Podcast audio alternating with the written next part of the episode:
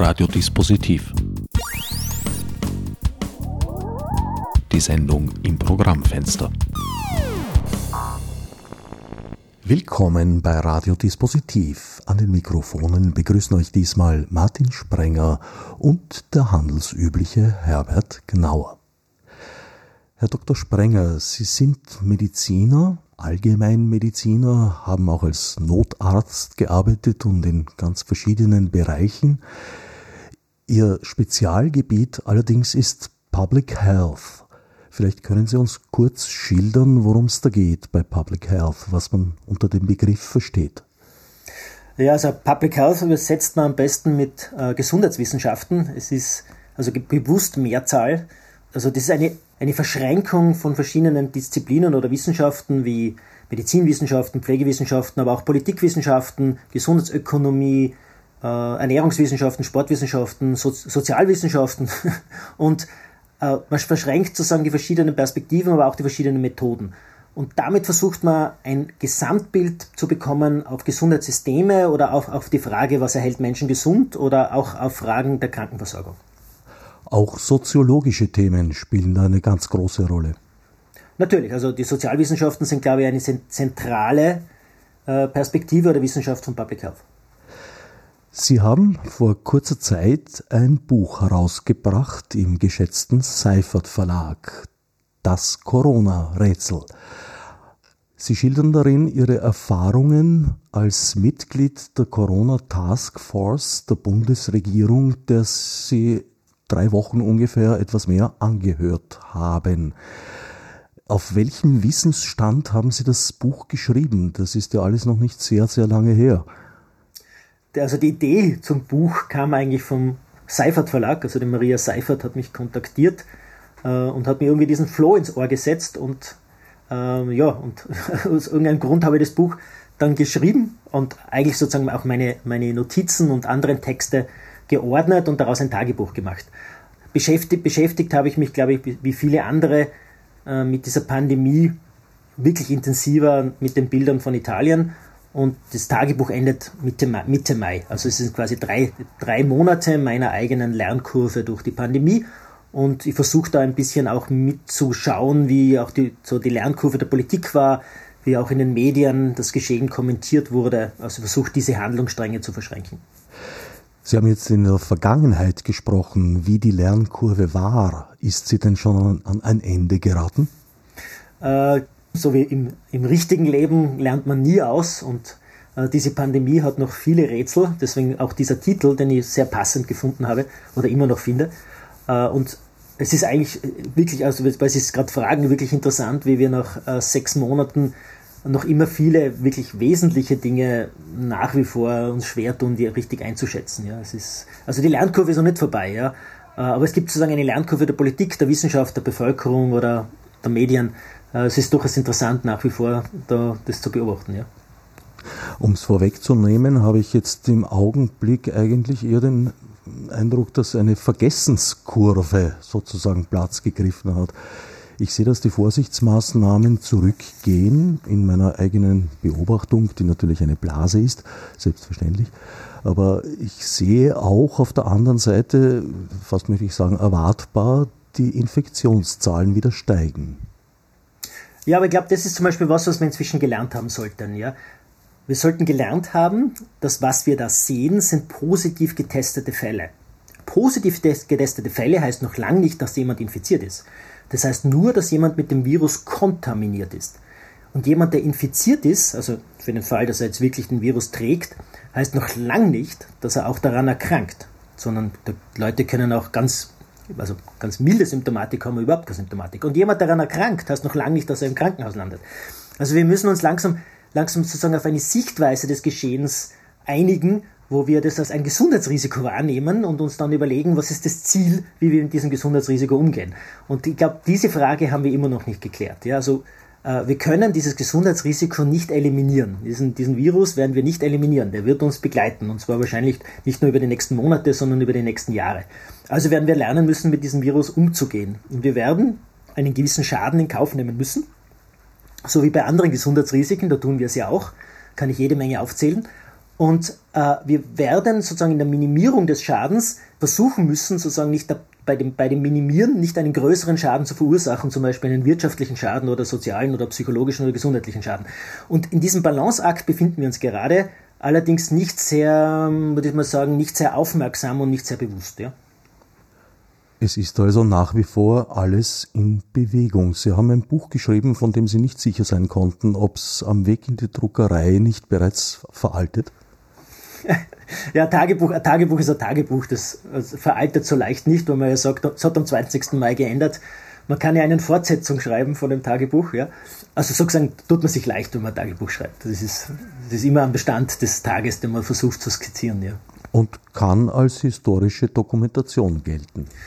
Ja, das müssen andere beurteilen, aber ein Tagebuch ist was Subjektives. Ja, also wenn ich, wenn man, ich habe einige wissenschaftliche Texte auch in dieser Zeit geschrieben, die dann gewissen wissenschaftlichen Kriterien genügen.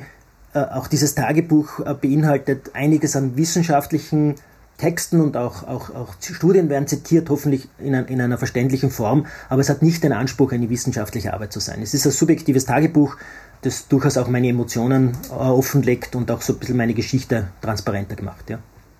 Es ist ein durchaus persönlicher Blick. Genau. Wobei, weil dir das Persönliche gleich, es sind, es sind viele Dinge ausgespart, äh, wo, wo ich so das Gefühl habe, das wäre viel zu persönlich. Also meine, meine Familie ist quasi ausgespart, die kommt in dem Buch nicht vor. Ja?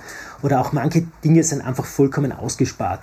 Also ich, ich beschränke mich schon auf, auf, auf, einen, auf einen Bereich, der, der jetzt nicht zu persönlich wird, aber es ist persönlich genug, ja, auf jeden Fall. Persönlich sind Sie in jedem Fall in Ihren Beurteilungen, wobei Sie den Entscheidungen der Bundesregierung am Beginn der Pandemie durchaus zugestimmt haben. Also den Lockdown haben Sie als richtige Maßnahme beurteilt.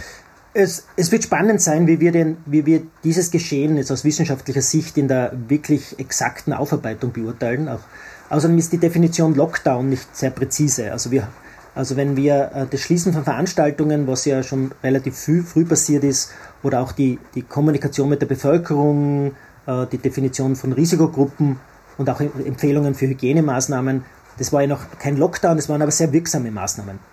Äh, der eigentliche Lockdown ist ja dann, wenn ich, wenn ich Schulen schließe, Betriebe schließe, also wirklich gesellschaftliches Leben herunterfahre. Und wie man das beurteilt, da muss man, muss man abwarten. Also ich würde einmal sagen, aus der damaligen Sicht war es sicher notwendig, Geschwindigkeit aus dem Geschehen herauszunehmen, einmal für mindestens zwei Wochen und diese zwei Wochen dann gut zu nutzen für, für, die, für die Zeit danach. Ja.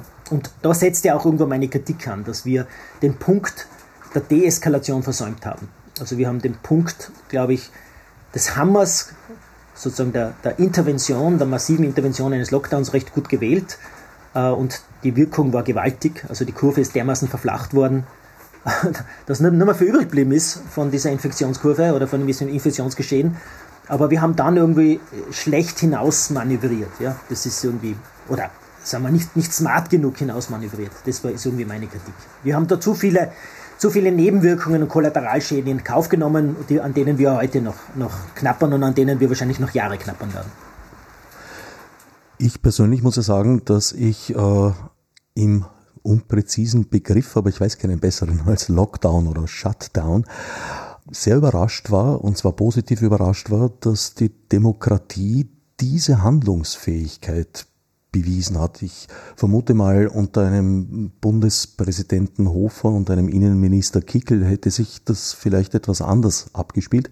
Aber so wie es war, war ich eigentlich überrascht, dass diese wirklich unglaublich tiefgreifende Entscheidung, die noch dazu diametral gegen alle Wirtschaftsinteressen gelaufen ist, weil außer den Plexiglaserzeugern hat, glaube ich, wenig Gewinn stattgefunden in dieser Phase. Das fand ich durchaus beeindruckend. Ja, aber ich denke mal, es, es war auch beeindruckend genug. Ja, also es ist auch in den Medien beeindruckend genug dargestellt worden. Also da, da ist schon ein, ein Bedrohungsszenario hat sich da aufgebaut das glaube ich dann irgendwann jeder oder zumindest fast alle ernst genommen haben. Äh, spannend für mich, weil Sie gerade von, von, von so einem Gewinnern reden. Äh, es hat schon auch andere Gewinner gegeben, also sei es jetzt Amazon, aber, aber interessanterweise ja auch die Fahrradverkäufer und der Fahrrad, also wie gesagt der Fahrradhandel. Und man hätte ja durchaus auch die Umwelt zu einem Gewinner machen können in dieser Phase und man hätte auch durchaus an, in anderen Bereichen äh, positive Veränderungen initiieren können und uns in, in, in, manchen Bereichen unserer Gesellschaft zu Gewinnern machen können. Aber das haben wir irgendwie versäumt. Ja?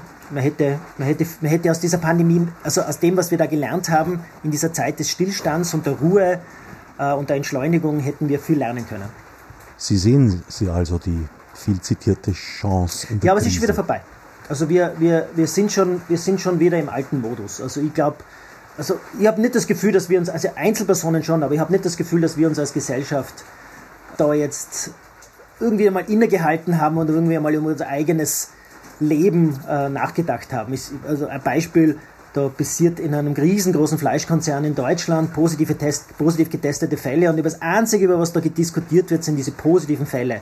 Anstatt dass wir einmal diskutieren über, wie, wie krank es eigentlich ist, Nahrungsmittel so zu produzieren, über Massentierhaltung äh, mit prekären Arbeitsverhältnissen, das ist kaum thematisiert worden und das wird genauso weitergehen, wie es vorher weitergegangen ist. Da wird sich nichts dran ändern. Und es äh, wäre doch eine Chance gewesen, auch solche Dinge einmal äh, gesellschaftlich zu diskutieren und vielleicht auch zu verändern. Ja. Es hat sich gezeigt, dass es jedenfalls nicht sehr klug ist, äh, marginalisierte Bevölkerungsgruppen zu haben, die in dermaßen prekären Umständen leben, dass sie sich es nicht leisten können, zum Arzt zu gehen und noch weniger leisten können, sich krank schreiben zu lassen, weil sie dann nicht wissen, wovon sie leben. Aber sie sehen das bereits vergeben. Äh, äh, sie haben keine also, Hoffnung mehr. Eines, eines machen solche, solche Krisen immer. Sie machen die Armen immer ärmer und die Reichen reicher. Und genau das sieht man jetzt. Ja. Solche, gerade der Pandemie trifft die vulnerabelste Bevölkerungsgruppen am stärksten. Die sind die Ersten, die ihre Arbeitsplätze verlieren, die sind die Ersten, die in Kurzarbeit gehen, das sind die Ersten, die delogiert werden. Äh, es ist übrigens auch, dass das ganze Erkrankungs- und Sterbegeschehen sozial ungleich verteilt ist. Und zwar über alle, alle Länder weg, auch über alle europäischen Länder. Also besonders stark natürlich in Großbritannien und in den USA, aber genauso in Österreich. Und es ist doch auch interessant, dass wir 24-Stunden-Betreuerinnen mit Sonderzügen nach Österreich führen, äh, Erntehelfer einfliegen, aber wo waren die Diskussionen vorher und wo wird sie nachher sein? Wir werden sie, haben sie vorher nicht geführt und wir werden sie nachher nicht führen. Das ist das Scheinheilige unserer Gesellschaft. Das ist, das ist einfach so sind wir halt, ja. Naja, noch sind die Arbeitsverhältnisse bei Spargelbauern im Marchfeld durchaus für Schlagzeilen. Ja, die Frage ist nur, äh, ändert sich für die Betroffenen irgendwas? Ja? Es ändert sich zum Beispiel für die 24-Stunden-Betreuerin was äh, über, über, die, über diese vielen Personen, ja, die wirklich in prekären Arbeitsverhältnissen in unserer Gesellschaft arbeiten und systemrelevant sind, ja, wie wir, wie wir feststellen konnten. Aber äh, ich glaube es nicht. Also ich glaube nicht. Also das, äh, das glaube ich nicht, dass wir das schaffen. Das wäre aber die, jetzt die Chance, wirklich es groß zu debattieren. Die eine oder andere Schlagzeile, die wird ja oft auch nur lanciert, um irgendwelche Emotionen zu wecken. Die wird ja nicht lanciert, um wirklich tiefer in die Geschichte zu gehen. Das machen vielleicht einzelne Qualitätsmedien, aber das ist zu wenig. Also da ich jetzt schon mehr, auch, auch von der politischen Seite, wirklich ein, ein, ein ehrliches, wirklich eine ehrliche Motivation daran, was zu ändern. Aber nehmen wir, mal nur den Pflegebereich. Ich kann mir nicht vorstellen, das ist einer der reformbedürftigsten Bereiche in unserer Gesellschaft, ein ganz zentraler Bereich in unserer Gesellschaft. Ich bin mir nicht sicher, ob die Politik verstanden hat, was da zu ändern ist. Ja, die angekündigte Prämie für Pflegekräfte, ich glaube, das holpert ziemlich mit der Auszahlung schon daran, dass äh, da meines Wissens vorgeschrieben wurde, dass ein Konto, ein inländisches, besteht stehen muss? Ja, also wie, wie man es dreht und wendet. Ja, also wenn man die, die 24-Stunden-Betreuerin führen, haben, wir sie ja noch als Pflegerinnen bezeichnet, die ja, die ja fast 15 Jahre bei uns oder 15 Jahre bei uns im Land waren, vollkommen illegal und, und, und, und unbeachtet. Und dann plötzlich 2006 ist das aufgepoppt und dann Anlassgesetzgebung und wir haben ihnen irgendwie eine Legalität verpasst. Aber ihre Situation hat sich nicht wesentlich verbessert. Sie waren zwar versichert und bei der Wirtschaftskammer gemeldet, aber im Endeffekt wirklich, wirklich gekümmert haben wir uns nicht. Aber, aber, es ist, aber die haben inzwischen eine wirkliche Relevanz. Also wenn man diese 66.000 Frauen, das sind ja vor allem Frauen, äh, ausblendet, dann, dann wird es in unserem wird's im Pflegebereich äh, sehr schwierig ja, in Österreich. Allerdings muss ich sagen, ich habe eine Tante, die in einem der Häuser zum Leben lebt. Und zwar in jenem Haus Hohe Warte, in dem, glaube ich, die ersten Covid-Fälle in Wien zumindest äh, festgestellt wurden. Also gemessen daran, dass die erhebliche Einbußen beim Personalstand hatten, weil sehr viele Leute vom Personal auch in Quarantäne waren, muss ich sagen, da wurde wirklich Großes geleistet, also Hut ab. Genau. Ich schreibe ja ein Buch. Also ich schreibe ja ein Buch, das, das vor allem die Personen auf der operativen Ebene, also die Pflegekräfte, durchaus auch Heimleitungen, äh, Großartiges geleistet haben. Also wenn die nicht gewesen wären, dann, dann wäre vieles noch also turbulenter und noch mehr schief gelaufen, während die Behörden meiner Meinung nach, zumindest dort, wo ich es beobachten konnte, ziemlich versagt haben. Ja. Aber, aber letztendlich hat vor allem diesen, diesen Hochrisikosettings, wie sie im Alten- und Pflegeheime bei diesem Coronavirus sind, also wir wissen, hochbetagte Menschen haben, haben die höchste Sterblichkeit, eben, aber durchaus auch bei, bei anderen, haben durchaus auch andere Gesundheitsrisiken. Aber nichtsdestotrotz, wenn, das muss man irgendwie verhindern, ja, äh, dass das am besten gelingt, wenn das Infektionsgeschehen möglichst niedrig gehalten wird. Also ich glaube, das ist eine Lehre aus den letzten Monaten und äh, das muss uns irgendwie gelingen. Ja. Aber wie gesagt, also ich glaube, dass in den Pflegeheimen Großartiges geleistet wurde, aber auch das vergisst man dann schnell. Also geklagt wird dann meistens der, der sich am meisten bemüht hat, ja, aber äh, niemand fragt mehr eigentlich, wie die unterstützt worden sind in diesen schwierigen Wochen. Ja. Zurück nochmal zum Shutdown, Lockdown. Es wird nicht präziser innerhalb dieser Sendung. Da ergibt sich schon eins der ersten Rätsel. Die berühmte Zahl R0 bzw. R effektiv kam ja bereits einige Tage vor dem Lockdown, Shutdown ins Sinken. Wie kann man sich das erklären? Ja, so wie, wie ich eingangs schon gesagt habe, also die Maßnahmen, dass du Veranstaltungen absagst, damit eliminierst du ganz viele Superspread-Events. Also du, du gibst jenen Personen, die recht viele Personen anstecken könnten, denen nimmst du die Möglichkeit. Ja? Äh, das ist zum Beispiel etwas, was wir jetzt wirklich gut gelernt haben, dass äh, es gewisse Rahmenbedingungen braucht. Das sind vor allem geschlossene Räume, äh, in denen vielleicht auch Alkohol fließt und Personen sehr eng laut miteinander kommunizieren äh, und in denen kann wirklich eine Person sehr viele Personen anstecken. Und wenn das jeden Tag oder jeden Abend neuerlich stattfindet, solche Veranstaltungen, dann hat man ein relativ großes Infektionsgeschehen in relativ kurzer Zeit. Und die haben wir abgesagt. Äh, und die, die Distanzierung hatte schon vorher stattgefunden, vor dem sogenannten Lockdown, also vor diesem 15. März. Ja. Und auch andere Dinge haben wir umgesetzt. Und das, das hat eben dazu geführt, dass, dass äh, diese diese effektive Reproduktionszahl gefallen ist. Vielleicht erklären wir ganz kurz, worum es sich da handelt bei dieser ominösen Zahl. Äh, das ist die am häufigsten missverstandene, falsch kommunizierte und falsch berechnete Zahl in der Epidemiologie.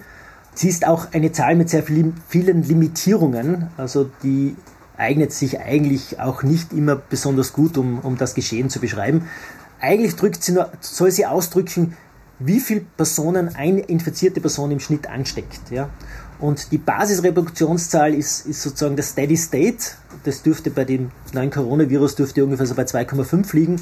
Also eine Person steckt im Schnitt 2,5 Personen an.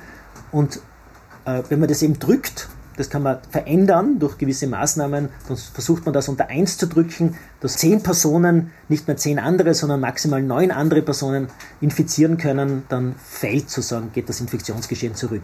Also wenn wir jetzt äh, muss man wieder vorsichtig sein. Die äh, positiv, mehr, steigende positiv getestete Fälle heißt noch lange nicht, dass die Zahl der wahren Infizierten auch wirklich in Österreich zunimmt. Aber sagen wir mal, es ist so, dann wäre jetzt äh, diese effektive Reproduktionszahl größer als 1. Aber wir wissen, aber wir wissen es nicht. Das ist eine Vermutung, eine Hypothese. Ja. Das klingt jetzt gar nicht so dramatisch, wenn man bedenkt, dass eine Krankheit wie Masern, ich glaube, R15 hat. Genau, äh, die Masern sind eine sehr ansteckende Erkrankung. Und da, das ist vielleicht auch etwas, was man wissen sollte. Je nach Basisreproduktionszahl muss man dann auch ausreichend viele Menschen immunisieren, um ein, um ein Infektionsgeschehen zum Stillstand zu bringen. Und bei Masern bedeutet das, ich muss wirklich 50, 90, 95 Prozent der Bevölkerung müssen, müssen immun sein gegen Masern oder ausreichend Abwehrkräfte haben oder ein Immunsystem, das halt gut agiert, äh, dass, dass es zu keiner Masernepidemie, zu keinem Masernausbruch kommt. Ja. Und es ist beim, beim neuen Coronavirus dürfte, das irgendwie so zwischen 50 und 70 Prozent liegen. Worin besteht dann die besondere Gefährdung durch das neue Coronavirus? dass es, dass es neu ist. Äh, das ist ein, neu, ein neues Virus, gegen das keiner immun ist, das noch dazu sehr ansteckend ist, das aber Eigenschaften aufweist, das auch das eben in dieser präsymptomatischen Phase ist, also in einer Phase, wo man noch keine Symptome hat oder Symptome hat, die man noch nicht ernst nimmt, schon jemanden infizieren kann.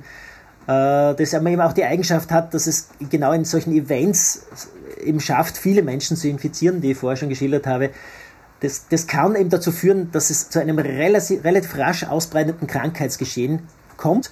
Und wenn dieses Virus dann noch in die, in die, entsprechenden Bevölkerungsgruppen reinkommt mit dem hohen Risiko, das sind als hochbetagte Menschen, chronisch kranke Menschen, Menschen, die in Alten- und Pflegeheimen leben, dann kommt noch ein Sterbegeschehen dazu.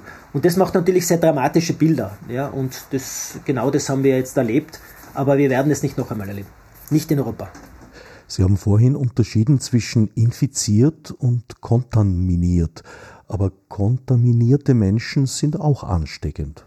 Na, also wenn ich, wenn ich jetzt nicht infektiös bin, sondern nur mehr kontaminiert, ich gebe Ihnen ein Beispiel. Also dieser PCR-Test, PCR steht für Polymerase Chain Reaction, das ist nicht anders als eine, eine Sequenzierungsmaschine von genetischem Material. Also die verdoppelt oder sequenziert genetisches Material hinauf, sodass ich kleinste Spuren, so wie bei CSI Miami, kleinste Spuren von DNA oder RNA finde und dann eben hochsequenziere, dass ich es auch nachweisen kann. Also ich kann im Abwasser der Kläranlage Wien, wenn einer von 100.000 äh, jetzt Coronavirus RNA ausscheidet, könnte man es theoretisch im Klärwerk Wien nachweisen. Einer von 100.000. Das bringt mich jetzt zur Nebenfrage. In einer italienischen Stadt wurden Wasserproben von Dezember offenbar ausgewertet. Wissen Sie, ob da sozusagen archiviert wird? Äh, das weiß ich nicht, aber wir haben, wir haben mit die besten Kläranlagen der Welt und mit die besten Kläranwärter der Welt. Die sind super ausgebildet. Äh, die haben eigene Labors in den größeren Anlagen oder auch schon in den mittelgroßen Anlagen. Äh, das müsste man die fragen, ja. Aber es würde mich nicht wundern, wenn die Proben äh, aufbewahren, ja. Also es findet eine ständige Analyse des Abwassers statt. Ja, das ist eine Wissenschaft für sich. Ja? Also eine Kläranlage zu betreiben, äh, ist wirklich Hightech äh, und, und, und wirklich auch erfordert enormes Know-how und Erfahrung vor allem auch. Äh, das, da hat sich sehr viel verändert in den letzten Jahrzehnten. Ja? Und deswegen hat man ja auch versucht, Testverfahren zu entwickeln, die über, über Abwasser funktionieren. Da kann man jetzt wahrscheinlich nicht feststellen, von, von, von welcher WC-Anlage das genau kommt, aber ich, ich kann ja zum Beispiel, in, ich kann einmal sagen, habe ich Infektionsgeschehen, man versucht das auch zu quantifizieren. Also man versucht auch, äh, das ist noch, noch schwierig, aber, aber man versucht eben auch zu schauen, äh, abzuschätzen, wie viele Personen in dem Einzugsgebiet von einer Kläranlage infiziert sind. Aber das wäre sozusagen ein, ein, unauffälliges Monitoring von Infektionsgeschehen, was so möglich ist. Aber ich, ich wollte aber das Beispiel nur verwendet, um zu zeigen, wie, wie, wie fein, also wie sensitiv, sagen wir, diese diese PCR-Tests sind. Und jetzt gebe ich Ihnen ein Beispiel. Wenn, selbst wenn Sie nicht mehr infektiös sind, kann der PCR-Test nach vier, fünf, sechs Wochen immer noch positiv sein. Ja? Nur weil Sie immer noch Viruskontamination, Virusbestandteile irgendwo im Rachen haben. Ja? Und das, äh, das muss man halt wissen. Ja? Und es gibt symptomfreie Verläufe der Krankheit. Also manche Menschen erfahren erst im Nachhinein, dass sie Covid bereits durchgemacht haben. Genau, also in Ischgl, in Ischgl haben 85 Prozent angegeben, asymptomatisch zu sein. Aber wenn man dann genauer nachgefragt hat, also die Studienautoren haben dann noch genauer, genauer nachgefragt und dann haben ungefähr die Hälfte von denen hat dann doch gesagt, naja, so ganz irgendwas war dann doch, aber es, es war sehr milde. Also dann doch war vielleicht ein bisschen ein Geschmacksverlust oder ein bisschen ein Krankheitsgefühl, aber es war sehr milde und die Leute haben es also äh, nicht ernst genommen, also sie haben sich nicht wirklich krank gefühlt. Ja. Naja, sehr milde ist offenbar auch eine relative Bewertung. Vor wenigen Tagen waren im Fernsehen zwei Genesene, also der eine war ein, ein Weinhauer, der seinen Geschmackssinn wieder zurückgewonnen hat, worüber er sehr froh war, weil sonst hätte er seinen Beruf nicht mehr ausüben können. Der Patientin ist es allerdings nicht so ergangen. Also die hat ihren Geschmacks- und Geruchssinn schon für eine doch längere Zeit verloren. Also das genau. ist doch eine aber jetzt, äh, heftige Einschränkung. Genau, aber der Gesundheitswissenschaftler sagt jetzt, zum, sagt jetzt sofort, ist sie die Ausnahme oder ist es die Regel? Sie ist sicher nicht die Regel, sondern sie ist eine Ausnahme. Sie hat natürlich Pech, ja, und für sie ist es natürlich eine Katastrophe, vor allem wenn das jetzt noch monatelang nicht zurückkommt oder vielleicht nie ganz wieder zurückkommt. Und dann die nächste Frage, die ich mir stelle, wie häufig kommt sowas vor? Ja, eine Person auf 10.000, eine Person auf 50.000 und eine Person auf 100.000. Weil wir haben auch andere Gesundheitsrisiken, die sehr, sehr selten sind und man muss aufpassen, dass man sie nicht zur Regel macht. Ja? Also ich gebe ein anderes Beispiel. Es gibt natürlich Leute, die haben 90 Jahre ihres Lebens geraucht äh, und sind happy, happy peppy, ja? Äh, gesund wie das blühende Leben. Und der andere, der nie geraucht hat, immer gesund gelebt hat, hat einen Herzinfarkt mit 30. Ja? Und äh, so so muss man aufpassen, ist, beide sind nicht die Regel, beide sind Ausnahmen. Ja? Und so ist es bei vielen Dingen, äh, Also in, in der Regel wissen wir, also wir wissen inzwischen sehr gut, wie, wie, das, wie sich ungefähr die Krankheitsverläufe verteilen bei diesem Virus, wie auch Kinder betroffen sind, wer die Hochrisikogruppen sind, das wissen wir inzwischen. Statistik spielt eine wichtige Rolle bei Public Health. Genau.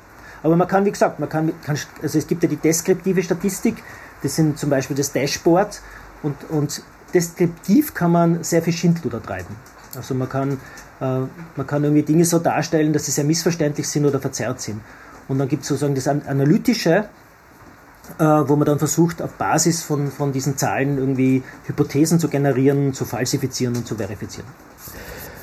Zurück nochmal zum frühzeitigen Sinken von R0 bzw. R effektiv noch vor dem 15. März. Das legt fast die Vermutung nahe, dass dieser harte Schnitt eigentlich gar nicht notwendig gewesen wäre. Naja, da muss man, muss man wieder ein bisschen äh, differenziert hinschauen, weil an und für sich, je weiter ich das runtersenke, desto länger braucht es dann auch wieder zum Hochkommen.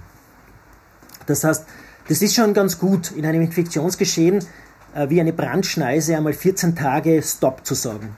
Also man sagt, man trennt die Menschen, wir sind ja die, die Wirten, wir sind ja das Milieu, das das, das Virus braucht. Äh, und wenn wir uns weit genug distanzieren, physisch distanzieren, dann, dann tut sich das, das Virus in der Ausbreitung sehr schwer. Und wenn man das 14 Tage lang macht, dann hat das schon eine unglaubliche Wirkung.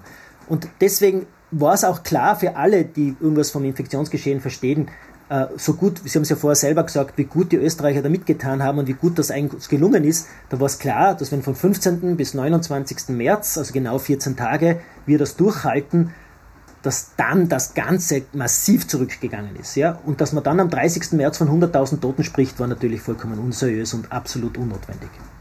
Sie sind also der Ansicht, dass hier eine Panik geschürt an, wurde. An, an diesem 30. März. An diesem 30. März, sowohl bei der Pressekonferenz als auch am Abend in der ZIP Spezial, wurde unnötigerweise eskaliert. Das ist, glaube ich, jetzt inzwischen schon sehr gut beschrieben und äh, der Expertenpapier, glaube ich, brauchen wir nochmal wiederholen.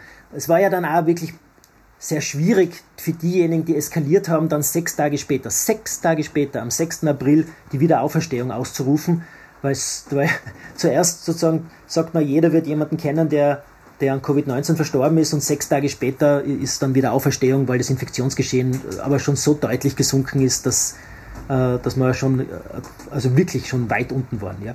Äh, an diesem Glaubwürdigkeitsproblem knappert die Politik nach wie vor und, und hat sich dann fast selbst überholt ja, im, im, im Lockern der Maßnahmen. Und es wäre klüger gewesen, wir, wir hätten am, am 30. März mit einer Ernsthaftigkeit äh, sozusagen ein smartes Risikomanagement begonnen, das wirklich alle Bereiche der Gesellschaft inkludiert. Ja. Naja, von den erwähnten Schwierigkeiten des Positionswechsels äh, habe ich jetzt nicht so viel gemerkt. Also Insbesondere der Kanzler hat die Kurve ja recht flott genommen ja, in meiner Wahrnehmung. Wenn man, wenn man glaube ich, 30 Leute hat, die die Kommunikation machen für einen, dann äh, tun die nichts anderes, um solche Falten auszubügeln und die kommunizieren halt das über alle Medien. Da werden ja auch Medien ganz bewusst eingesetzt, damit die Geschichte passt. Klar. Und alle, die, die jetzt nicht die Geschichte erzählen oder nicht zur Geschichte irgendwie dazu passen, die versuchen irgendwie rauszuboxen. Äh, es ändert nichts dran. Es ändert nichts dran und sehen wir es positiv, sehen wir es doch positiv, dass das Infektionsgeschehen viel rascher zurückgegangen ist, als wir es alle erwartet haben. Äh, jetzt gilt es eher darauf zu schauen, dass wir, dass wir jetzt in ein smartes Risikomanagement kommen. Also ich versuche es noch einmal zu formulieren, äh, das Virus wird nicht verschwinden, wir werden damit leben lernen müssen und wir müssen aufpassen, dass in, um der, in, im, sozusagen im Minimieren des direkten Schadens durch das neue Coronavirus, das, das wir natürlich versuchen sollen, also es ist ja nicht so, dass wir da nicht aufpassen müssen, aber wir müssen aufpassen, dass durch die Minimierung des Schadens des direkten Schadens nicht mehr indirekter Schaden entsteht. Also im Endeffekt im Sinne einer Gesundheitsfolgenabschätzung äh, müssen wir aufpassen, dass die Nebenwirkungen nicht größer werden als die Wirkung. Im weiteren Verlauf, schreiben Sie, haben Sie mehr und mehr den Eindruck gewonnen, dass die Arbeit der Taskforce eigentlich in eine völlig falsche Richtung geht. Ja, also ich würde es jetzt nicht so scharf formulieren, so scharf habe ich es auch nicht formuliert.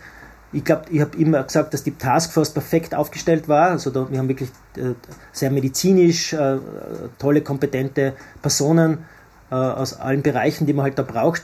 Aber ich glaube, eine Pandemie ist immer was Gesamtgesellschaftliches. Das betrifft uns alle in, in, in allen Lebenslagen. Es betrifft alle Bereiche unserer Gesellschaft, den Bildungsbereich, den Kulturbereich, den Tourismusbereich, äh, auch den Gesundheitsbereich. Und ein gesamtgesellschaftliches Ereignis muss auch gesamtgesellschaftlich betrachtet werden und auch die ganzen Initiativen und Maßnahmen müssen gesamtgesellschaftlich äh, geplant und umgesetzt werden. Und, und ich habe den richtigen Zeitpunkt gefunden, dass das im Anfang April ist und habe eigentlich mir gewünscht, dass wir beginnen, auch diese Perspektiven reinzuholen. Es sind ja von 15 äh, Mitgliedern dieser Taskforce waren zwei oder drei Personen nicht Mediziner. Es waren sonst nur Medizinerinnen und Mediziner. Und das ist einfach zu eindimensionale Betrachtung des Geschehens. Sie haben auch durchgehend eine Forderung erhoben nach Risikostratifizierung, um einen Blindflug in der Entscheidungsfindung zu vermeiden. Was verstehen Sie unter diesem Begriff? Ich, ich tue das immer noch. Also auch, auch jetzt äh, fünf Monate später mache ich es immer noch. Also ich würde mir wünschen, dass zum Zeitpunkt, wenn ich einen PCR-Test mache, in welcher Form auch immer, das kann man, das kann man sehr gut machen, auch gewisse Dinge mit erhoben werden. Also Alter, Geschlecht, Geburtsjahr, Achtung, nicht Geburtsdatum, sondern nur Geburtsjahr, Postleitzahl, also nicht Adresse, sondern nur die Postleitzahl und dass man irgendeine Form findet, wie man dann auch nachverfolgen kann, ob diese Person jetzt nach dem positiven Test, wie sie sich weiterentwickelt hat. Ja, hat die Person Symptome entwickelt, ist die Person krank geworden, ist sie zum Arzt gegangen, ist im Krankenhaus gelandet, ist sie auf Intensiv gelandet, ist sie verstorben. Weil wir brauchen diese Informationen, um dieses Infektionsgeschehen einschätzen zu können. Das verändert sich ja. Also die, die Verteilung dieser verschiedenen Gruppen, also von asymptomatisch oder symptomatisch, aber nicht besonders krank, krank oder bis hin zum Krankenhaus intensiv, dieser Anteil verschiebt sich ja ständig weil es ja natürlich abhängt davon, wie viel teste ich, äh, in welchem Setting teste ich, aber auch wie, äh, wie sich insgesamt der Virus verhält und wie gut ich zum Beispiel Hochrisikogruppen schützen kann und so weiter. Aber wenn wir das nicht haben, können wir kein smartes Risikomanagement betreiben. Wie ich Ihrem Buch und auch jetzt Ihren Worten hier in der Sendung entnehme, Datenschutz spielt bei Ihnen eine große Rolle. Natürlich. Also, Sie achten darauf. Na, natürlich. Also ich glaube, in der Wissenschaft ist es etwas, was, was man ja auch lernt, ja, mit anonymisierten Daten umzugehen. Äh, und ich glaube, äh, professionelle, seriöse Wissenschaft muss da immer darauf achten. Wir haben auch ein Datenschutzgesetz. Und deswegen hat es mich ja auch gewundert, dass wir von, nicht von Anfang an die, die gesamten Ressourcen und Kapazitäten der österreichischen wissenschaftlichen Institute, und da meine ich jetzt nicht nur in Bezug auf Impfung und Medikamente, sondern in Bezug auf sozialwissenschaftliche Forschung, Psychologie, Pflegewissenschaften, also alle diese Bereiche, die jetzt irgendwie gebraucht werden, was, was ja auch jetzt beginnt. Also es ist ja nicht so, dass wir nicht forschen, aber wir hätten von Anfang an Begleit- und Versorgungsforschung gebraucht.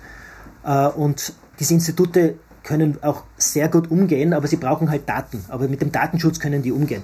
Aber das, das hat eine Message Control verhindert. Ja? Und äh, das finde ich nach wie vor schade, weil man damit sehr viel Lernkurven verhindert hat. Und äh, ich glaube, dass wir vom Wissen in Österreich her um einiges weiter wären, wenn wir das wirklich ganz bewusst und aktiv äh, gefördert hätten.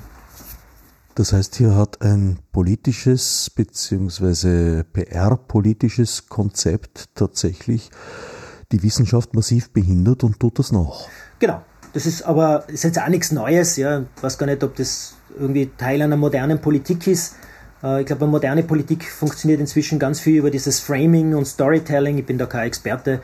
Äh, ich staune ja immer wieder, wie viel Marketing eigentlich Politik ist und wie viel Schauspielerei. Aber so funktioniert anscheinend moderne Politik. Ich finde es nicht sehr prickelnd, ja, aber die Mehrheit der Wähler findet es irgendwie toll und deswegen funktioniert das anscheinend so gut. Ja, was soll, was soll man dazu sagen? Also man kann es, glaube wir sollten es thematisieren, wir sollten das mehr in der Gesellschaft diskutieren, ob das genau die Politik ist, die wir wollen. Aber ich glaube, wenn man, wenn man wirklich jetzt darüber nachdenkt, wie wir eigentlich die größte Krise bewältigen, und das ist die Klimakrise, äh, die ja sich ja sehr eng mit dieser Pandemie verschränkt. Die Pandemie ist ja nichts anderes als ein Symptom eines, eines kranken Ökosystems. Ja. Also irgendwie das Mutterschiff Erde oder die, unsere Lebenserhaltungssysteme der, der Erde irgendwie sind in Gefahr. Und, und Pandemien sind nur Symptome. sind natürlich auch Symptome einer Globalisierung, aber über das reden wir ja auch viel zu wenig. Aber grundsätzlich gibt es schon eine gewisse Neigung von Viren zu Mutationen. Das kommt ja relativ häufig vor. Also war es nicht insofern mehr eine Frage der Zeit, bis so ein Virus entsteht und ja, der Faktor der Umwelt, der Geänderten, halt die Verbreitung sehr begünstigt hat durch das mobile Verhalten. Genau, aber, aber, aber man braucht schon diese Dinge zusammen. Also, dass, dass die Möglichkeit gibt für, für einen Virus, der, im, äh, der dem überspringen kann zwischen Säugetieren und sich dann auch im Wirt Mensch wohlfühlt, Dazu braucht es gewisse Umweltbedingungen und dass er sich dann so massiv ausbreiten kann, braucht es auch gewisse Bedingungen. Aber äh, trotzdem, diese Pandemien und die werden kommen, auch jede, übrigens jede, jede Virensaison, äh, jeder Winter ist in, in, irgendeiner Form eine, eine Pandemie. Da ziehen halt Influenza-Viren oder auch andere Coronaviren oder andere Viren entweder eher kleinräumig oder großräumig oder gleich global äh, herum und infizieren Menschen, einmal auf der Nordhalbkugel und der Südhalbkugel. Und auch im Sommer sind ja Viren ständig präsent. Ja? Also wir, wir, wir glauben immer, wir, wir leben in so einer sterilen Welt, ja? aber wir leben nicht in einer sterilen Welt, sondern diese Bakterien und Viren sind omnipräsent. Aber jetzt haben wir eben ein neues Virus und dieses neue Virus kann eben durchaus Erkrankungs- und Sterbegeschehen auslösen. Aber wir müssen jetzt aufpassen, dass wir nicht ein Gesundheitsrisiko zum dominanten Gesundheitsrisiko machen und dabei auf alle anderen Gesundheitsrisiken vergessen und, und wahrscheinlich aufs größte Gesundheitsrisiko, die Klimakrise, dürfen wir auf keinen Fall vergessen, weil die steht an. Also das, das ist ein Thema, da, da dürfen wir den Point of No Return nicht übersehen, wenn wir nicht eh schon übersehen haben. Ja. Die Diskussion um die Einschätzung einzelner Krankheiten, sage ich mal vorsichtig, hat es allerdings immer gegeben. Also ich habe immer in der Ärzteschaft wahrgenommen, naja, das wird überschätzt und da fließt jetzt so viel Geld hinein und so viel anderes wird übersehen. Ja, stimmt ja. Also, also ich, ich sage ja, es sind inzwischen mehr gesunde Lebensjahre äh, verloren gegangen in Österreich aufgrund der Maßnahmen zur Eindämmung der Pandemie als durch die Pandemie selber. Und das darf man einfach nie vergessen. Also der, auf, auf, einer Behandlungsebene, wenn wir eine Therapie machen, also wenn wir mit einem Medikament behandeln, dann muss die Wirkung immer in Relation zur Nebenwirkung stehen. Also nehmen wir mal jetzt äh, Chemotherapie her, die durchaus Nebenwirkungen hat, aber ich kann eine Chemotherapie mit dem, nach, nach Rücksprache mit der betroffenen Person nur dann einsetzen, wenn die Wirkung trotzdem in Relation zur Nebenwirkung steht. Und das muss bei jeder Therapie sein. Und es ist auch bei Interventionen wie denen, die wir jetzt gerade machen, notwendig, dass wir diese Folgenabschätzungen machen. Machen wir aber nicht, ja, äh, sondern wir nehmen diese Nebenwirkungen einfach in Kauf oder ignorieren sie. Und das finde ich jetzt nicht gut, weil weil wir derzeit einen unglaublichen Schaden produzieren. Ja? Sie zitiert da Fälle von Kindern, die, wo es sogar Todesfälle gegeben hat, die mit Diabetes nicht rechtzeitig behandelt wurden aufgrund der Corona-Situation. Ja, also das ist was, glaube ich, was die, was die Pädiatrie auch in Europa noch viel besser aufarbeiten muss. Also das bezieht sich auf eine ganz kleine Studie in Italien, die hat sich in vier, vier Kinderkrankenhäusern in Italien in einer Region nur eine einzige Woche angeschaut und in dieser Woche sind aufgrund von einer verzögerten Behandlung sind elf Kinder äh, auf Intensiv gelandet und davon sind vier Kinder verstorben, was vollkommen unüblich war. Also die haben sich die Vergleichsjahre angeschaut, 2019 und 2018, ich glaube 2017 auch noch. Äh, sowas gab es vorher überhaupt nicht. Ja? Und äh, das war einfach verschleppt, das waren verschleppte äh, Versorgungsverläufe, die äh, Kinder betroffen haben mit, mit einer Erstmanifestation von Leukämie, also einer Krebserkrankung, und Erstmanifestation von Diabetes, also Typ 1 Diabetes. Und äh, wenn das in Italien, also einer kleineren Region aufgetreten ist, dann ist es sicher auch in anderen Ländern passiert, ja. Ganz herzlos ausgedrückt, gibt es also Kollateralschäden, mit denen wir Natürlich. uns auseinandersetzen müssen. Ja, es sind 40 Prozent weniger Herzinfarkte, äh, die sind ja nicht verschwunden, sondern die sind zum Teil äh, zu Hause passiert und die Menschen haben ja auch zum Teil heftigste Schmerzen gehabt und sind einfach nicht zum Arzt gegangen. Äh, manche sind auch verstorben, manche sind zu spät gegangen und, äh, also, und da gibt es noch viele, viele andere Dinge, die wir uns genauer anschauen müssten. Aber man muss auch wieder da sagen, ja, also Pandemie ist einfach ein außergewöhnliches Ereignis und in den ersten Wochen, wenn man die Krankenhäuser runterfährt, um Platz zu machen für ganz viel Erkrankungsgeschehen, dann ist es ja auch verständlich, dass man in einer Art Not, äh, Notbetrieb ist. Aber man darf den Zeitpunkt nicht versäumen, vor allem wenn man sieht, dass das Erkrankungsgeschehen in der Form ja gar nicht passiert, sondern diese Pandemie eben sehr flach bleibt in Österreich, da muss man rechtzeitig wieder hochfahren mit der Regelversorgung. Das ist nicht passiert. Da haben wir leider viel zu viel Zeit liegen lassen und das hat natürlich auch äh, unerwünschte Nebenwirkungen gehabt, diese Unter- und Fehlversorgung. Sie rechnen nicht mit einer zweiten Welle, zum Beispiel nach Abschluss der Salzburger Festspiele? Ja, aber das, das ist uns ja immer angedroht worden nach diesen, nach diesen äh, Demonstrationen mit 50.000 Menschen und ich rechne nicht mit einer zweiten Welle. Aber was, was uns schon passieren kann, ist, wenn wir etwas zu sorglos werden, dass wir Cluster kriegen, die wir nicht mehr so richtig kontrollieren können, die dann wirklich groß werden können. Und dann ist eben die Frage, was macht die Politik? Also über den Sommer würde ich sagen, werden wir, werden wir immer wieder Infektionsgeschehen haben, solange wir testen, werden wir Viren finden. Das ist, das ist einfach so. Coronaviren sind im Sommer auch präsent, aber sie machen zum Glück nicht viel Schaden, hoffentlich. Und die Zahl, die wir genau beobachten müssen, ist immer die Krankenhausfälle und die Intensivstationen. Weil solange das so niedrig bleibt, bis jetzt ist, äh, werden wir gut über den Sommer kommen.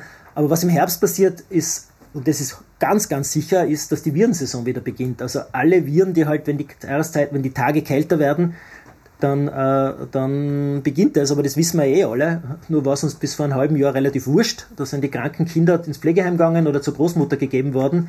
Äh, die kranken Leute sind zwischen den Hochrisikomenschen gesessen in den Ordinationen und in den Krankenhausambulanzen. Das war uns vollkommen egal. Das heißt nicht, dass wir nicht wieder, wieder zurückgehen in diese alte Sorglosigkeit, aber wir müssen lernen damit, dass jetzt eben die Viren wieder zurückkommen und das, darunter mischt sich, und das ist relativ sicher, auch wieder das neue Coronavirus. Und wir werden es managen müssen. Aber managen, ohne dass wir jetzt die ganze Gesellschaft wieder runterfahren. Das, das, das können wir uns nicht nochmal leisten. Also dieser Schaden, das, einfach, das, das wissen inzwischen eh alle, äh, ist einfach viel zu groß, ja, den wir damit produzieren. Da fallen mir die bereits angesprochenen Masern ein, wo in meinem eigenen Bekanntenkreis ein junger Bursch mit Masern sich infiziert hat, aufgrund eines ganz, ganz kurzen Kontaktes und auch durchaus auf Distanz. Also das ist wirklich höllisch ansteckend. Ja, und im nächsten Zug musste er dann einen Arzt aufsuchen, weil ins Haus kommt ja kaum mehr einer. Und da saß er dann im Wartezimmer und äh, als er sagte, dass er vermutlich Masern hat, hat äh, eigentlich niemand wirklich darauf reagiert. Irgendwann einmal wurde dann, glaube ich, ein Paravent aufgestellt oder so.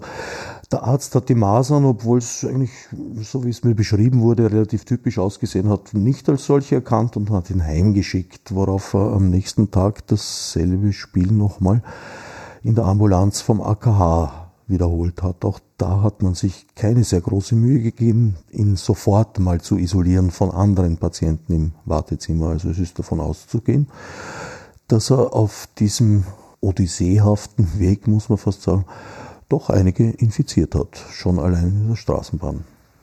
Ja, genau. Also, aber das ist ja genau das, was wir, glaube ich, jetzt schon auch aus der Pandemie lernen müssen. Wir müssen äh, Infektionskrankheiten äh, wieder ernster nehmen, wir müssen sie wieder professioneller managen wir haben, glaube ich, zu lange geglaubt, dass wir, dass wir die verdrängt haben, aber das stimmt halt einfach nicht. Ja, also, aber wie gesagt, wir dürfen auch nicht hysterisch werden. Also wir müssen jetzt irgendwie wieder diesen professionellen Weg finden. Das ist das Entscheidende. Ja. Ist die Phase, in der wir glauben oder uns im Glauben wiegen, Krankheiten per se im Griff zu haben, jetzt dann langsam vorbei. Sie hat eigentlich so in meiner Wahrnehmung, würde ich sagen, nach dem Zweiten Weltkrieg begonnen, als die Antibiotika breitbandig eingesetzt wurden? Ja, also ich, ich würde es jetzt anders formulieren. Ja, ich habe ich hab ein Webinar gehalten vor Studierenden und habe ihnen, glaube ich, so irgendwann nach drei oder vier Monaten habe ich gesagt, in den letzten drei Monaten sind in Österreich 21.000 Menschen verstorben. Da gab es einen Aufschrei unter den Studierenden, das kann ja nicht sein, die Zahl muss falsch sein. 21.000 Menschen in drei Monaten, unmöglich. Dann habe ich gesagt, Leute, in Österreich sterben jedes Jahr 84.000 Menschen. Das gibt's nicht, viel zu viel. Ja? Dann habe ich gesagt, schaut's nach auf Statistik Austria. Das ist bei uns so. Und an was sterben die Menschen? Ja, sie sterben an Herz-Kreislauf-Erkrankungen, an Krebserkrankungen, an allen möglichen Dingen sterben Menschen. Jeden Tag 230.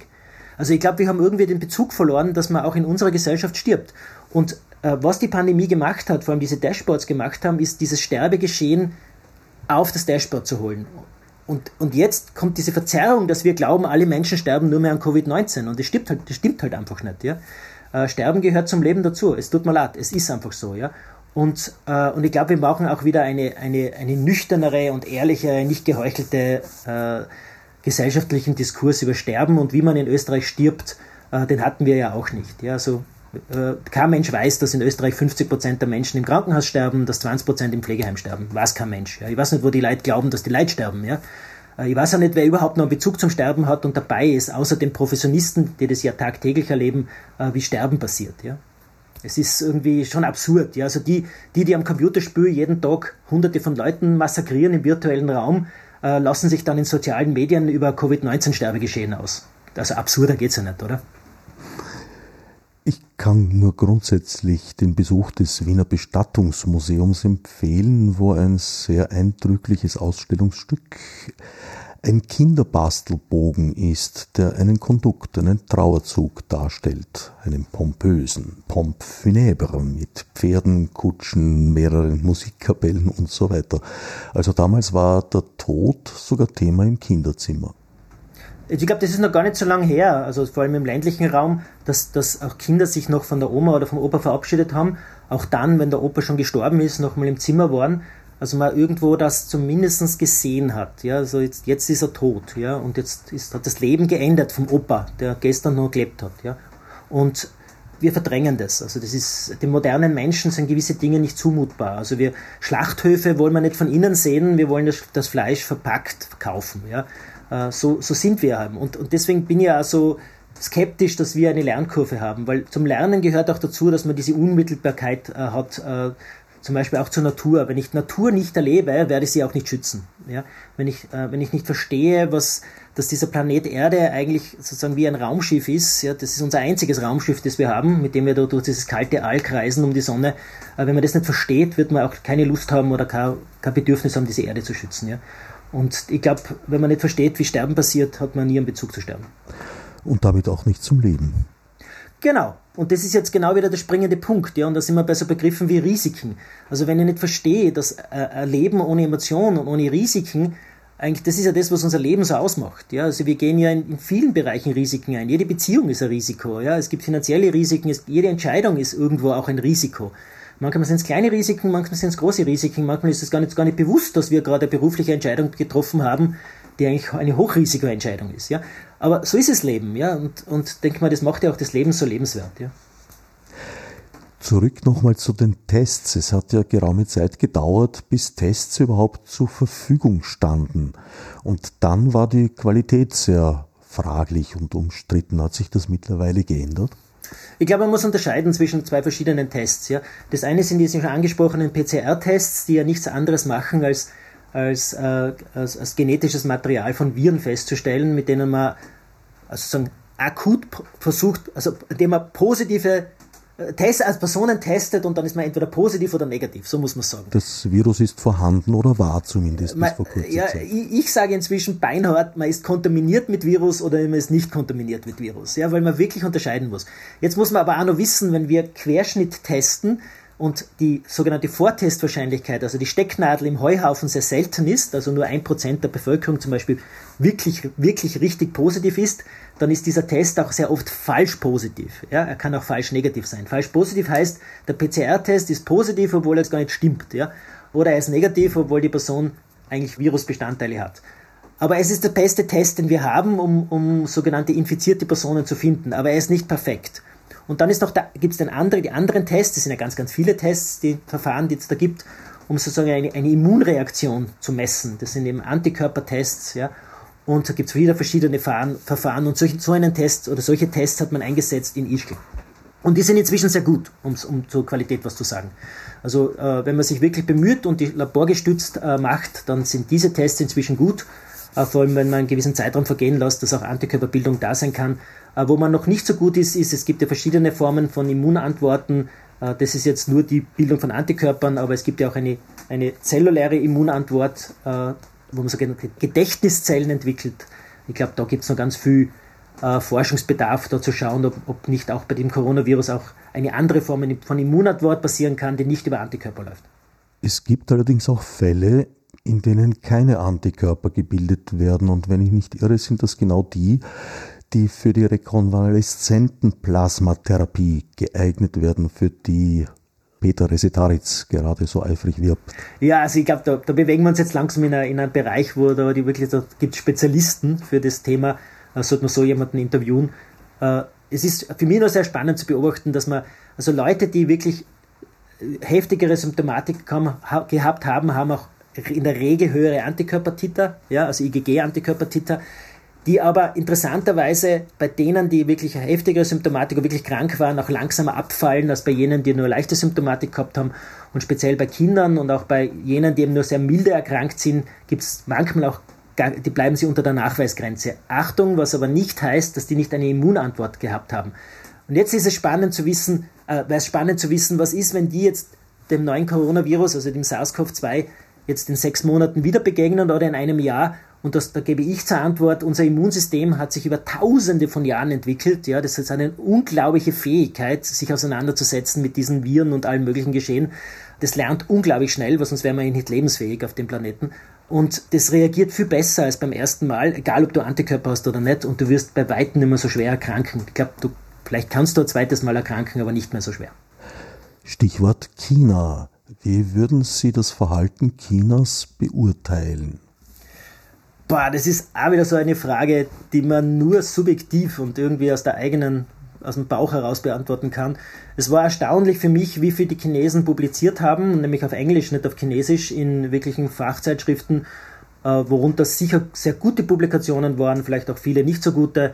Äh, sie haben sich wirklich bemüht, Informationen zu teilen. Sie haben sich auch bemüht, was ich so mitgekriegt habe, äh, Kollegen und Kolleginnen auf der ganzen Welt zu informieren, für Fragen zur Verfügung zu stehen. Also äh, versuchen wir es positiv zu sehen. Ja? Was, die, was die chinesische Regierung in der, in der Sache gemacht hat, richtig, falsch, keine Ahnung. Äh, schwer zu sagen. Manche sagen, es hätte eingedämmt werden können, schon in China. Äh, mag sein, mag auch nicht sein. Vielleicht war es schon längst entwischt äh, und wir, wir beschuldigen die Chinesen vollkommen unfair, weil das Virus schon längst äh, woanders war. Wie halt eben zum Beispiel Abwasserproben oder Gewebeproben in, in Frankreich zeigen. Ja. Für welchen Zeitraum wurde da das Virus nachgewiesen?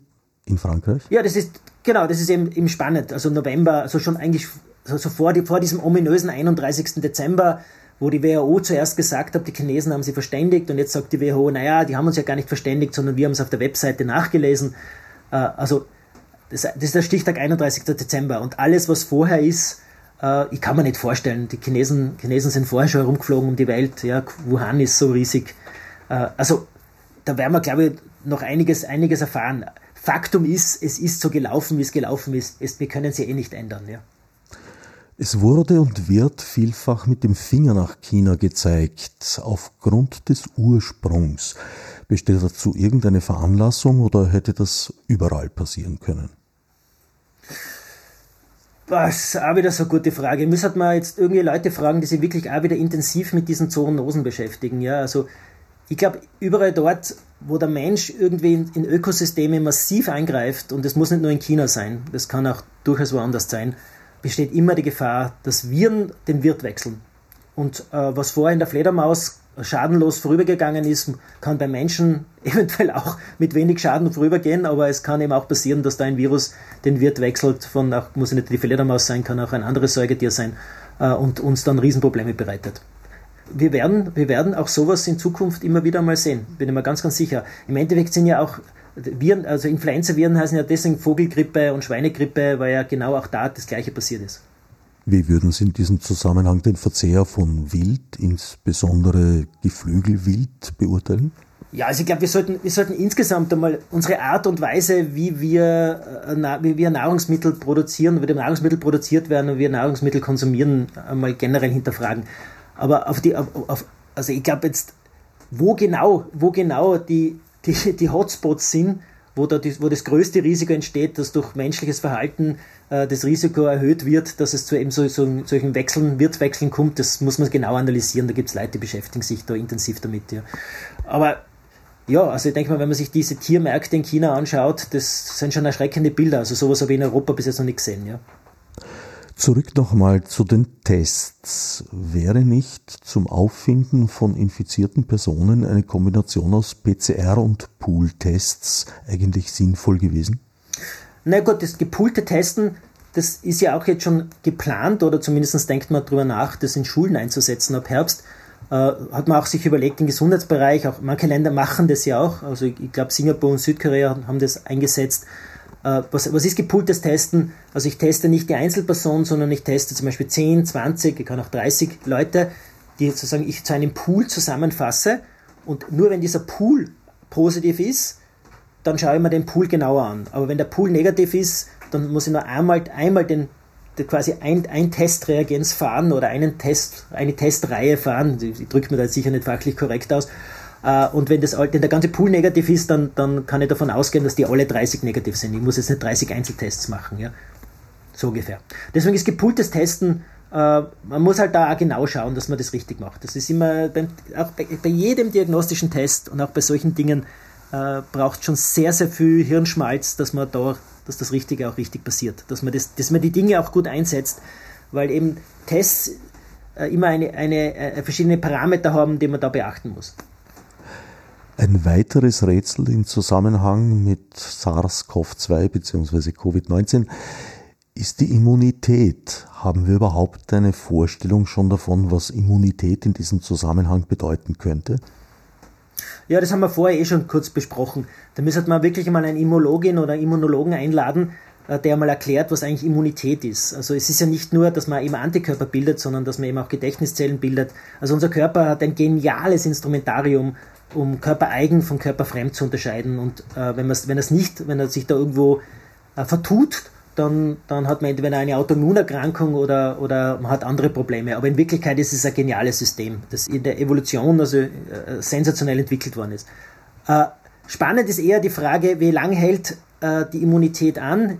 Ich sage, dass äh, der Körper sich sehr lange erinnern kann an, an einen Kontakt mit, mit, mit einem Antigen, also auch einem Virus.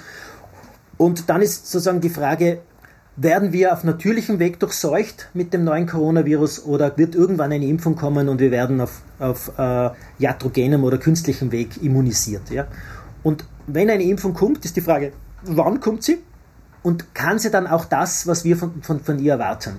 Und äh, auf das, glaube ich, kann man derzeit kaum eine Antwort geben. Man kann also nur eine Einschätzung abgeben. Und die lautet in Ihrem Fall? Ich bin kein Impfexperte, aber ich weiß, wie schwierig es ist, äh, Impfungen zu entwickeln. Und auch wenn wir da jetzt Milliarden reinstecken und auch irgendwas, sie 100, was weiß ich, wie viele äh, Produkte da schon unterwegs sind und, und die Chinesen sagen, sie sind schon in der Phase 3 und die, wer auch immer sagt, wir sind auch schon in der Phase 3. Äh, eine Impfung muss ja nicht nur sicher sein, sie muss nicht nur leistbar sein, sie muss nicht nur in ausreichender Menge produzierbar und verfügbar sein, sondern sie muss ja dann auch noch funktionieren. Also sie muss einfach das machen, was eine Impfung macht. Also wenn sie nur Antikörperbildung triggert und die Antikörper äh, nach ein paar Monaten wieder weg sind und es keine nicht einmal Gedächtniszellen gibt, äh, dann was heißt das dann, dass sie dann immer wieder auffrischen muss? Also das sind alles offene Fragen. Ich bin da, also Exit-Szenario Impfung bin ich nicht so optimistisch wie viele andere. Aber vielleicht äh, bin ich zu pessimistisch und werde eines Besseren belehrt. Äh, mir soll es recht sein. Gibt es einen Rat, den Sie unseren Hörern und Hörerinnen erteilen würden? Also normalerweise sage ich am Ende meiner Lehrveranstaltungen, wenn ich über, über Früherkennung und Krebserkrankungen und alle möglichen Risiken oder auch Dinge rede, oder natürlich gibt es auch, man redet ja auch ganz viel über Dinge, die die Menschen gesund erhalten und ermöglichen, ein möglichst langes und gesundes Leben zu leben, sage ich immer, don't worry, be happy, ja, also das, man soll sich nicht so viel Sorgen machen im Leben, aber das ist, das ist zum Beispiel, das ist so eine Empfehlung, die man aktuell fast nicht machen kann, weil sofort der Mob wieder eskaliert und sagt, wie kann der Sprenger in Zeiten einer Pandemie sagen, don't worry, be happy. Aber ich, ich sage halt immer, versuchen wir trotzdem unser Leben zu leben. Was, was bleibt uns denn übrig? Und versuchen wir äh, irgendwie, so wie wir mit anderen Dingen leben gelernt haben, auch mit diesem Virus leben lernen, weil es bleibt uns nichts übrig. Es wird nicht verschwinden, auch wenn wir noch so wollen. Es wird uns begleiten äh, und wir werden, äh, ja, gesagt, irgendwie damit leben lernen. Und ich bin lieber einer, der dabei optimistisch und irgendwie lebensbejahend bleibt, als ich mich da irgendwo in eine Lebenskrise zu stürzen. Ja. Obwohl Sie Zweifel haben, dass es eine Impfung geben wird, absehbar, sehen Sie doch die Chance, mit dem Virus leben zu lernen ja, er durchseucht uns mehr oder weniger. Das ist jetzt, das ist jetzt eben die Frage, ja. Also was ist, was ist mittel- und langfristig die bessere Strategie? Ist es eher die Strategie, dass man Durchseuchung zulässt oder ist es eher die Strategie, dass man alles daran setzt, Durchseuchung zu verhindern? Und darauf gibt es bis jetzt noch keine richtige Antwort. Die, die, die versucht, Durchseuchung zu verhindern, auf Teufel komm raus, äh, ist sozusagen die Strategie, die vielleicht auf, sehr auf Impfung setzt. Die andere sagt, naja, äh, Durchseuchung wird in jedem Fall passieren. Schauen wir, dass sie passiert, irgendwie managebar, also dass wir keine Probleme kriegen in, äh, in möglichst vielen Bereichen unserer Gesellschaft, aber wir werden es einfach akzeptieren müssen. Und fragen Sie mir nicht, was da was, was richtig und falsch ist. Ja? Also ich sage nur, der Virus wird bleiben, er wird nicht verschwinden. Äh, und äh, reden wir in einem Jahr drüber, äh, ob wir dann eine tolle Impfung haben, die uns alle durchimmunisiert hat und wir lachen dem Virus ins Gesicht. Äh, oder wir haben in einem Jahr immer noch keine Impfung und äh, lachen hoffentlich trotzdem. Ich danke Dr. Martin Sprenger für das Gespräch. Ja, ich danke auch. Weitere Details sind dem bereits erwähnten Buch von Martin Sprenger, Das Corona-Rätsel, erschienen im Seifert Verlag, zu entnehmen. Als Nef